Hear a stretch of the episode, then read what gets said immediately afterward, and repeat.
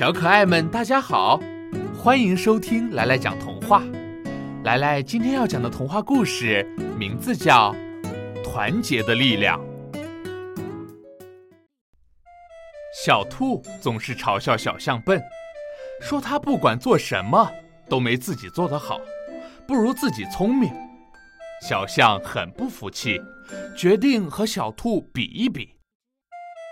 两个人就请树爷爷当裁判。树爷爷说：“你们谁能最先到河对面的苹果树上，摘到最上面的那个又大又红的苹果，就算谁赢。”两个人你不让我，我不让你的跑了起来。小象因为体积较大，最先达到了河对面的苹果树下。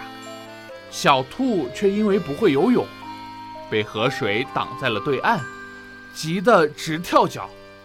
最先到达对岸的小象，望着树上顶端的那颗苹果，想着：怎么才能把苹果摘下来呢？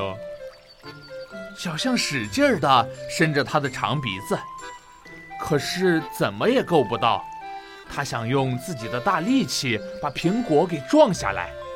一下，两下，三下，小象晕了。苹果依然在树上。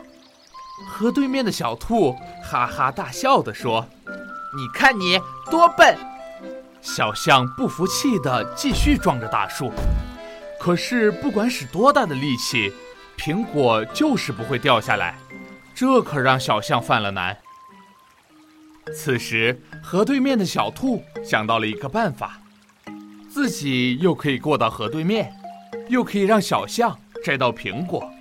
他冲着树下的小象喊：“小象，我有办法让你摘到苹果，不过你要先把我带到河对面去。”小象让小兔骑在自己背上，把小兔驮过了河，来到树下。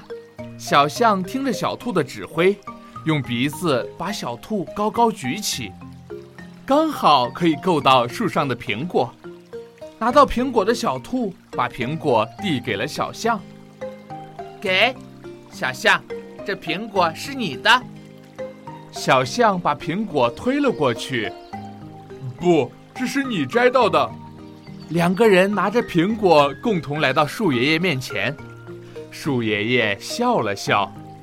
这个苹果是属于你们俩的，是你们懂得团结，靠自己的努力得到的。这就是团结的力量。从那以后，他们俩的友情比以前更加深厚牢固了。